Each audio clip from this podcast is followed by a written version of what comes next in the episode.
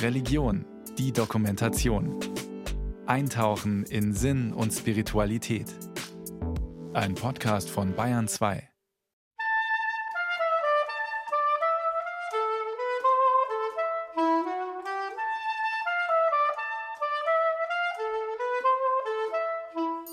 Ich finde eigentlich die Geschichte des Mönchs ziemlich spannend, weil man sieht, dass die Mönche und Nonnen immer versucht haben, eigentlich andere Wege zu nehmen, um am Ende die Askete weniger streng zu leben, als was sie theoretisch ist.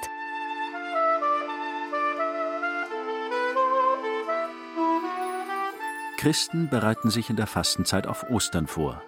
Es ist eine Zeit des Verzichts und der Buße, 40 Tage lang. Heute verzichten viele Menschen auf Schokolade, Alkohol, schränken die Handynutzung ein oder versuchen seltener zu fluchen. Aber nicht alle, die vor Ostern fasten, halten die 40 Tage auch durch. Manche unterbrechen das Fasten und greifen dann doch zum Alkohol oder zur Schokolade. Andere wiederum fasten zwar offiziell weiter, mogeln aber. Und das machen sie in guter alter Tradition. Die Enthaltung von gewissen Speisen. Das ist die Idee hinter Fasten. Gefastet wird in vielen Kulturkreisen und Religionen, im Judentum, im Hinduismus, im Buddhismus, im Islam und im Christentum. Schon im alten Ägypten wurde gefastet. So wurde etwa in der Laichzeit auf Fischgerichte verzichtet. Die Religionssoziologin Isabelle Chanvaux hat sich sehr intensiv mit den Ursprüngen des Fastens beschäftigt. Fasten hat eigentlich ursprünglich wirklich mit Nahrung zu tun. Es gibt dann andere Formen von Fasten, wo man sagt zum Beispiel, man verzichtet auf etwas, also zum Beispiel auf heutzutage auch auf Internet oder auf andere Sachen. Aber grundsätzlich hat Fasten mit Nahrung zu tun und weniger oder nicht essen. Fasten in den Religionen hat eigentlich ursprünglich als Ziel, dass man sich vorbereitet auf eine Begegnung mit Gott, also auf eine besondere Zeit eigentlich in den religiösen Jahr oder auch als zweites Ziel, das ist auch wirklich diese Intensivierung von der äh, Beziehung zu Gott. Fasten und Verzicht sind also Mittel der Umkehr und der Neuausrichtung auf Gott.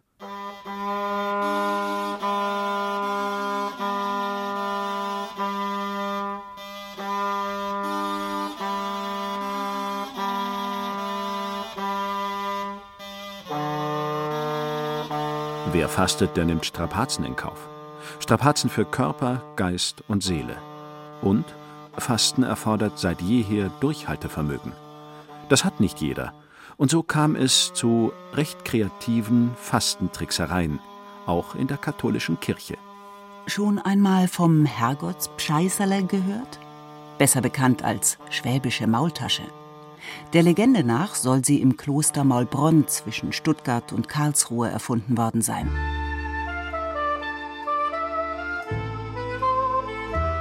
Das Kloster Maulbronn liegt in einer Senke zwischen zwei Bergen. Dicke, hohe Mauern umschließen es. Schon im frühen Mittelalter siedelten hier Mönche. Die große Klosterkirche ist bereits im 12. Jahrhundert geweiht worden. Wer das Kloster betritt, muss durch den Turm aus dem 15. Jahrhundert gehen. Im Gebäude rechter Hand dahinter ist heute ein Buchladen, im Gebäude links eine Ausstellung. Dann öffnet sich der breite Klosterhof mit Fachwerkgebäuden. An manchen Häusern ranken Rosen empor. Im Kloster Maulbronn scheint die Zeit irgendwann im Mittelalter stehen geblieben zu sein. Es gilt als die am besten erhaltene Klosteranlage aus dem Mittelalter nördlich der Alpen und zählt heute zum UNESCO-Weltkulturerbe. Weil alle Gebäude so gut erhalten sind, fällt es gar nicht schwer, sich das damalige Klosterleben vorzustellen. In der Vorstellung eilen Mönche von links nach rechts, von rechts nach links. Unter ihnen ein junger Mönch, Jakob. Er soll der Erfinder der Maultasche sein. Der Legende nach sollen Jakob und sein Bruder Hannes sogenannte Laienbrüder im Kloster Maulbronn gewesen sein. So werden Ordensmänner genannt, die nicht zum Priester geweiht sind.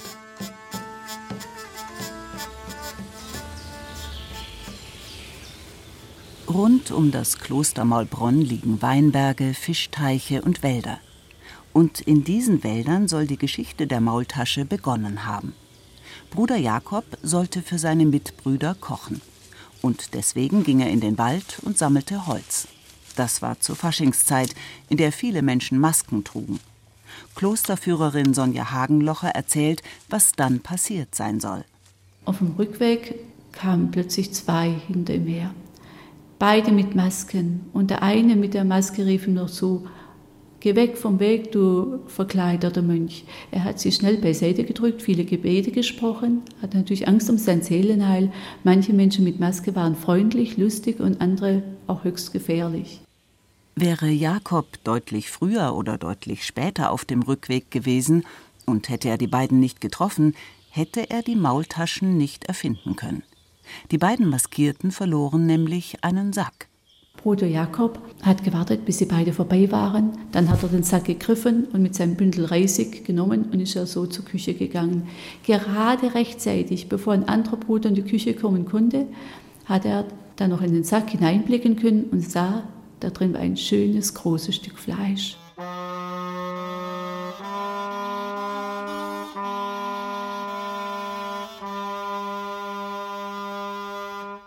Ein Stück Fleisch in der Fastenzeit, in einem Kloster. Das hätte durchaus Ärger geben können. Schließlich war Fleisch in der Fastenzeit verboten. Einmal täglich soll es zu Bruder Jakobs Zeiten im Kloster etwas zu essen gegeben haben. Das Essen soll so terminiert gewesen sein, dass gerade noch das Tageslicht ausgereicht hat, um zu Tisch zu sitzen. Vielen Mönchen machte es zu schaffen, dass sie nur einmal am Tag eine Mahlzeit bekamen. Bruder Jakob ging es der Legende nach nicht darum zu tricksen, er wollte vielmehr das Fleisch nicht verderben lassen. Er rang mit sich. Das Fleisch wegwerfen? Oder es doch irgendwie zum Kochen benutzen? Und wenn ja, wie? Das war ein absoluter Wertgegenstand zu einem Zeitpunkt, als viele Menschen kaum ein Stückchen Fleisch in ihrem Leben zu essen bekamen. Er nahm das Fleisch, versteckelte es mit dem Sack außerhalb des Fensters auf einem Bretterhaufen in der Nacht, als alle schliefen, ging er im Schein der Kerze aus dem Schlafsaal hinunter in den Keller, holte dort ein Fass, füllte es mit Salz, nahm das Fleisch, steckte es in das Salzfass hinein, füllte es mit Wasser auf und versteckte es an einer nicht gut einsehbaren Stelle. An Gründonnerstag war Jakob allein für das Kochen zuständig. Und das war die Gelegenheit. Da ging er zuerst einmal in den Kräutergarten, sammelte viele Kräuter ein. Er ging in den Gemüsegarten, dort fand er den Spinat. Damit ging er in die Küche, steht das Fleisch ganz, ganz schnell und ganz, ganz fein, versteckelte es mit dem Spinat, den Kräutern, dann Semmelbrösel von altem Brot, kam noch Salz dazu, Pfeffer, Kümmel und ein paar Eier. Diese ganze Masse hatte er dann vor sich in einer Schüssel. In seiner Not hatte eine Idee.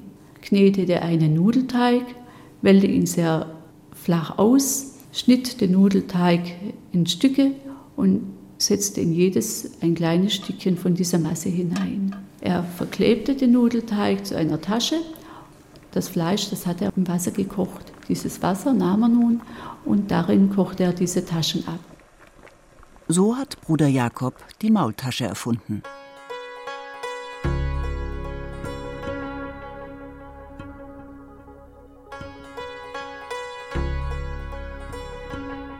Dort, wo früher die Klosterküche war, ist im Kloster Maulbronn heute ein moderner Aufzug. Der Speisesaal des Klosters, das Refektorium, ist erhalten geblieben. Es ist ein großer Saal mit Säulen und wenigen Fenstern. Die ehemalige Durchreiche zur Klosterküche ist noch erkennbar. Inzwischen ist sie zugemauert, aber die Steine, die sie einst umfassten, sind noch da. Durch diese Durchreiche müssten also die Maultaschen damals gereicht worden sein. Wenn, ja, wenn sie denn tatsächlich in Maulbronn erfunden worden sind. Wenn Bruder Jakob tatsächlich jemals gelebt hat. Alles nur eine Legende? Also eine Kollegin hatte mal ein bisschen im Internet recherchiert und sie könnte aber auch nur sagen, dass die Legende eben im 19. Jahrhundert entstanden ist. Eine andere Theorie geht davon aus, dass sich die schwäbische Küche Inspiration aus Italien geholt hat und sich die Maultasche dann weiterentwickelt hat. Aber selbst wenn die Erfindung der Maultasche durch Bruder Jakob nur eine Legende ist, dass Nonnen und Mönche in der Fastenzeit getrickst haben, ist keine Legende. Die Fastenzeit lud und lädt zum Tricksen ein, nicht nur was die Maultasche betrifft. Ich finde eigentlich die Geschichte des Mönchs ziemlich spannend, weil man sieht, dass die Mönche und Nonnen immer versucht haben, eigentlich andere Wege zu nehmen, um am Ende die Askete weniger streng zu leben, als was sie theoretisch ist. Sagt die Religionssoziologin Isabelle Janvaux.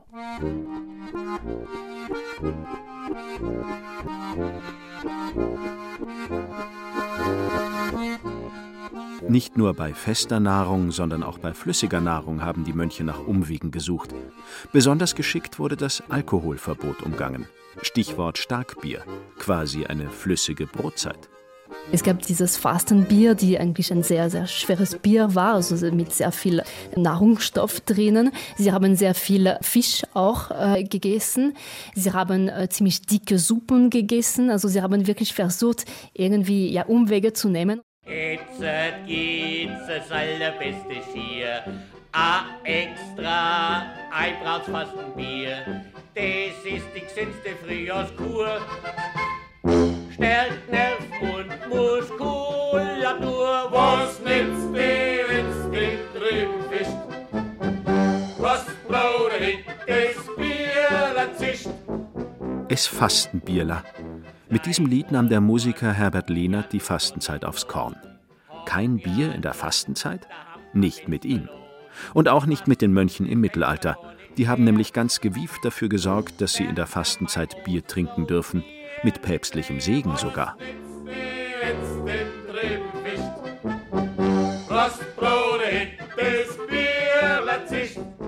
631 Brauereien gibt es in Bayern. Das sind mehr als 40 Prozent aller Brauereien in Deutschland. 13 davon sind Klosterbrauereien. Eine von ihnen ist die Brauerei im Kloster Kreuzberg.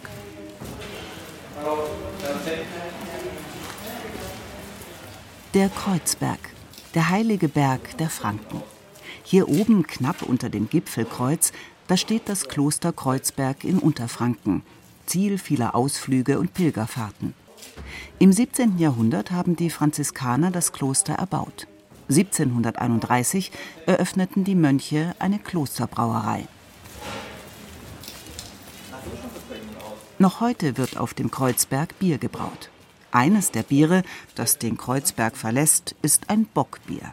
Ein nährstoffreiches Bier, das die Mönche damals in der Fastenzeit getrunken haben, um den Hunger zu stillen.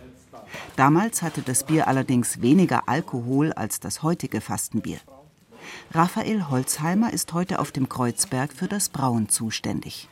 Ja, das Bockbier ist Starkbier. Es ist natürlich eine bedeutend größere Menge an Malz mit derselben Menge Wasser. Man holt quasi höhere Stammwürze raus. Wenn man jetzt das normale Kreuzbergbier, das hat 12,5 Prozent Stammwürze und das Bockbier hat so 17,5 Prozent Stammwürze. Der Legende nach waren die Mönche sich irgendwann nicht mehr so sicher, ob sie ihr Fastenbier in der Fastenzeit trinken dürfen. Sie ließen es nach Rom zum Papst bringen, über die Alpen nach Italien. Ein weiter Weg. Kein Wunder, dass das Bier nicht mehr ganz frisch war, als es beim Papst ankam. Der probierte es und fand es schrecklich. Er lobte die Leidensfähigkeit der Mönche und gab das Starkbier als Fastentrunk frei. Geschickt eingefädelt.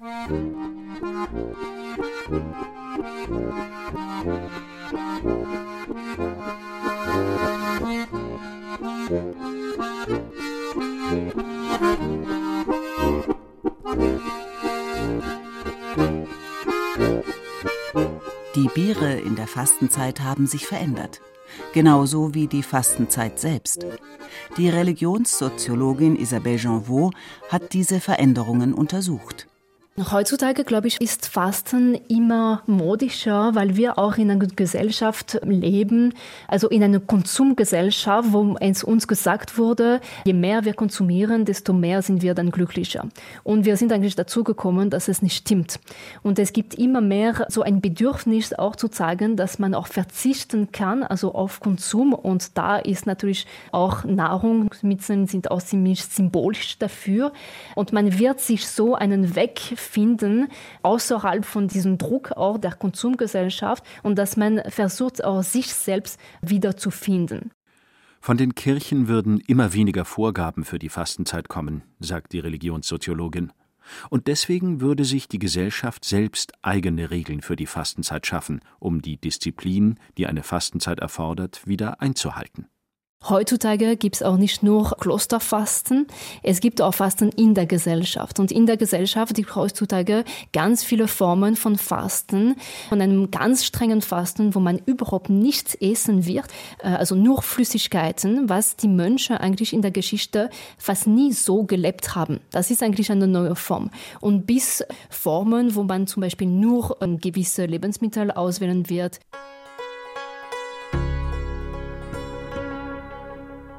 Nur bestimmte Lebensmittel essen. Das war früher auch schon in der Fastenzeit üblich. Erlaubt war zum Beispiel alles, was im Wasser lebt. Fisch wurde deswegen in der Fastenzeit gegessen. Manche Klöster legten eigene Fischteiche an, so sollte in der Fastenzeit ausreichend Fisch vorhanden sein. Die Festlegung, dass alles, was im Wasser lebt, in der Fastenzeit gegessen werden darf, war eine Einladung zu einer weiteren Fastentrickserei, basierend auf der Frage, was ist verbotenes Fleisch, was erlaubter Fisch? Also es gab im Mönchtum dann irgendwie Debatten auch um, was ein Fisch war und nicht ein Fisch war. Und der typische Beispiel war der Biber. Da er dann im Wasser gelebt hat, ist man davon ausgegangen, dass er ein Fisch war, was natürlich nicht ganz stimmt. Und das ist eine andere Art von Fleisch und das ist eigentlich wirklich Fleisch. Aber da er im Wasser gelebt hat, hat man dann gesagt, das ist ein Fisch und man durfte dann Biber essen. Und auch Fischotter kamen damals auf den Tisch. Die Nonnen und Mönche haben sogar so viele Fischotter und Biber gegessen, dass sie die Tiere fast ausgerottet haben.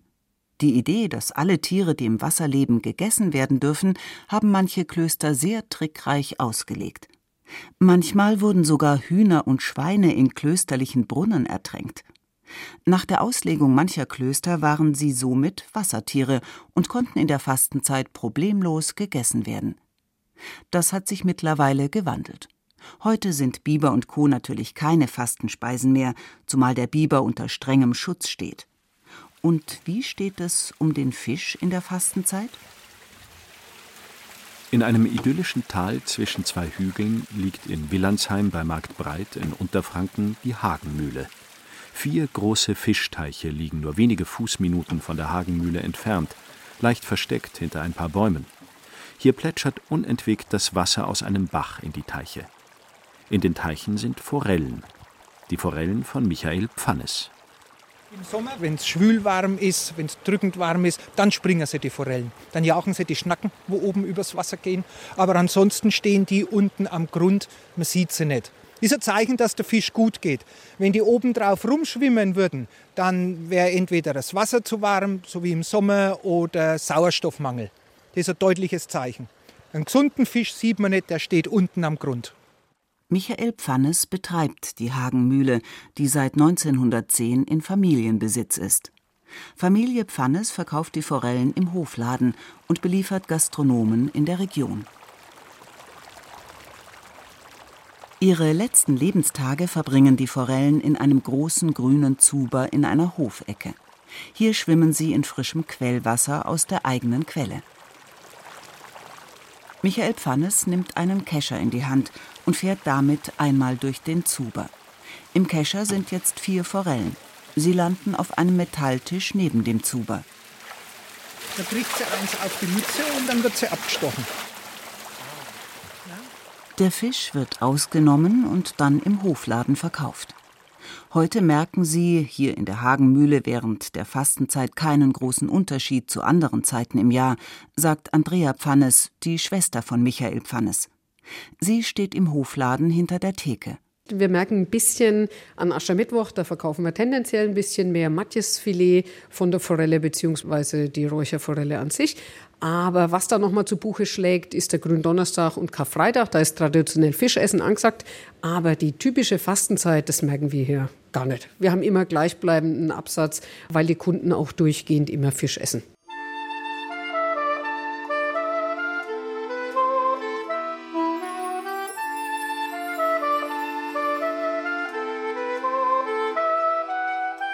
Das Fasten und das Essen und Trinken in der Fastenzeit hat sich in den letzten Jahrhunderten stark verändert. Von der kirchlich geprägten Fastenzeit mit dem Ziel, sich auf eine Begegnung mit Gott vorzubereiten, bis hin zu einer Zeit, in der die Regeln für die Fastenzeit weniger streng sind und die Kirche die Fast- und Abstinenztage deutlich reduziert hat. Heute fasten viele vor allem, um dem eigenen Körper etwas Gutes zu tun. Und manchmal auch, um sich selbst etwas zu beweisen. Gemogelt wird aber nach wie vor. Wer sich heute kreativ durch die Fastenzeit trickst, tut das in guter alter Tradition. Vielleicht ein Weg, um das eigene Gewissen zu beruhigen.